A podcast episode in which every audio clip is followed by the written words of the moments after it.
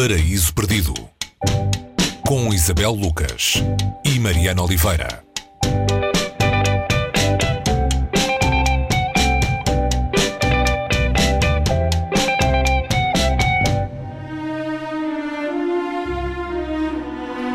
Esta semana no Paraíso Perdido contamos cinco histórias de luz e sombra da norte-americana Edith Wharton, eh, que viveu ali na transição do século XIX para o XX.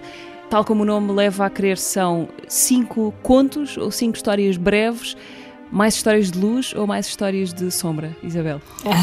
essa é um, olá, essa é uma pergunta curiosa porque quando se fala aqui de cinco histórias de luz e sombra, Normalmente, quando se fala de Edith Wharton e os, as pessoas que estudaram mais a obra dela dizem que ela era muito boa a, a iluminar ambientes. Um, portanto, esta luz deste título talvez venha daí, mas são histórias, sobretudo, sombrias, muito dif diferentes entre si, e que têm, mas têm um traço em comum, exceto um.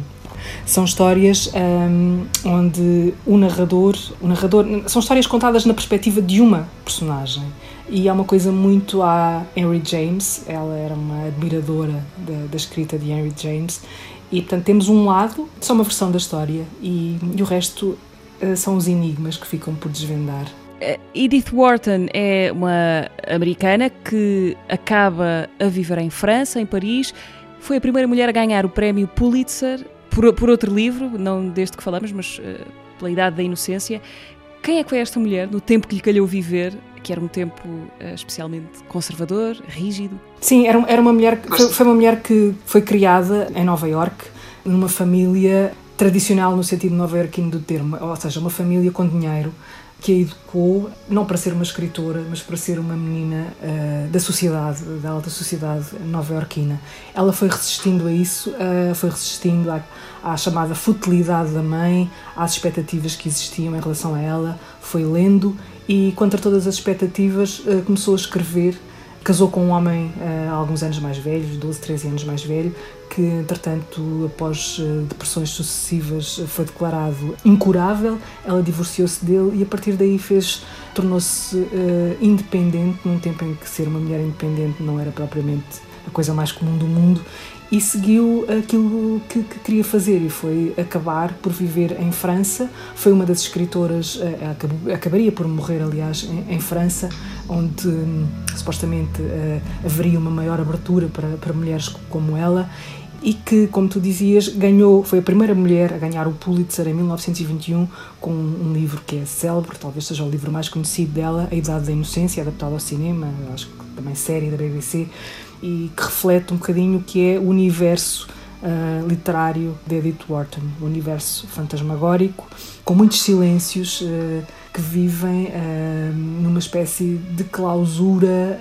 interior em contraste com a sociedade onde vivem. É é ela escreve sobre o mundo, o mundo que conhece melhor, que é esse mundo cheio de, de cinismo, de paradoxos, de, de falsidade da alta sociedade da época.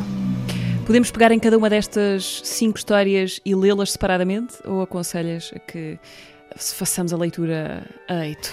Podemos, fazer, podemos fazê-las separadamente, é, ou seja, é, é, um bocadinho seguir a intuição. Estamos a falar de cinco histórias de luz e sombra, uma chama-se A Cineta da Criada de Quarto, A Confissão, mais tarde, segundo, Holbein e uma garrafa de Perrier. Uma curiosidade em relação a esta garrafa de Perrier, no início este conto não, era, não, não se chamava uma garrafa de Perrier, mas uma, uma garrafa de Evian. A marca Evian não gostou de ficar associada a uma história de terror, uma história sinistra, e, e reclamou, a Perrier não se importou e, portanto, ela existe desta maneira e foi considerado este, este conto, ou esta história, ou esta ficção breve, talvez seja a maneira mais correta de nos referirmos a, a ele, como uma das grandes histórias de horror da, da, literatura inglesa. Muita gente falou dela desta maneira. O segundo, Holbein. Holbein era o nome de um pintor que retratava o cotidiano e não se percebe muito bem porque é que este conto se chama desta maneira, ou esta ficção breve se chama desta, desta maneira. É uma das interrogações dos mistérios que subsistem, porque ela não o desvendou enquanto escreveu. Uh, e é uma história masculina,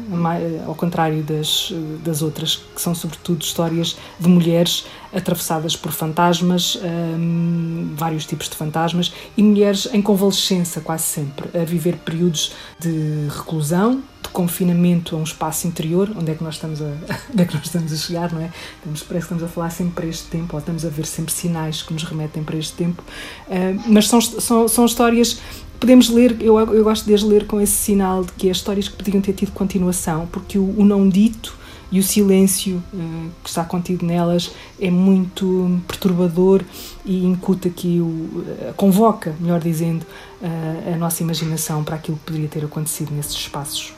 E agora à distância, quase podemos dizer péssima visão dos publicitários da Evian que perderam a oportunidade de ter o nome da marca agora num conto. À distância as coisas ficam sempre mais nítidas, não é? o livro está publicado entre nós pela Sistema Solar, com a tradução e apresentação de Aníbal Fernandes. Cinco histórias de luz e sombra de Edith Wharton leva o carimbo para isso perdido desta semana. Até para a semana. Até para a semana.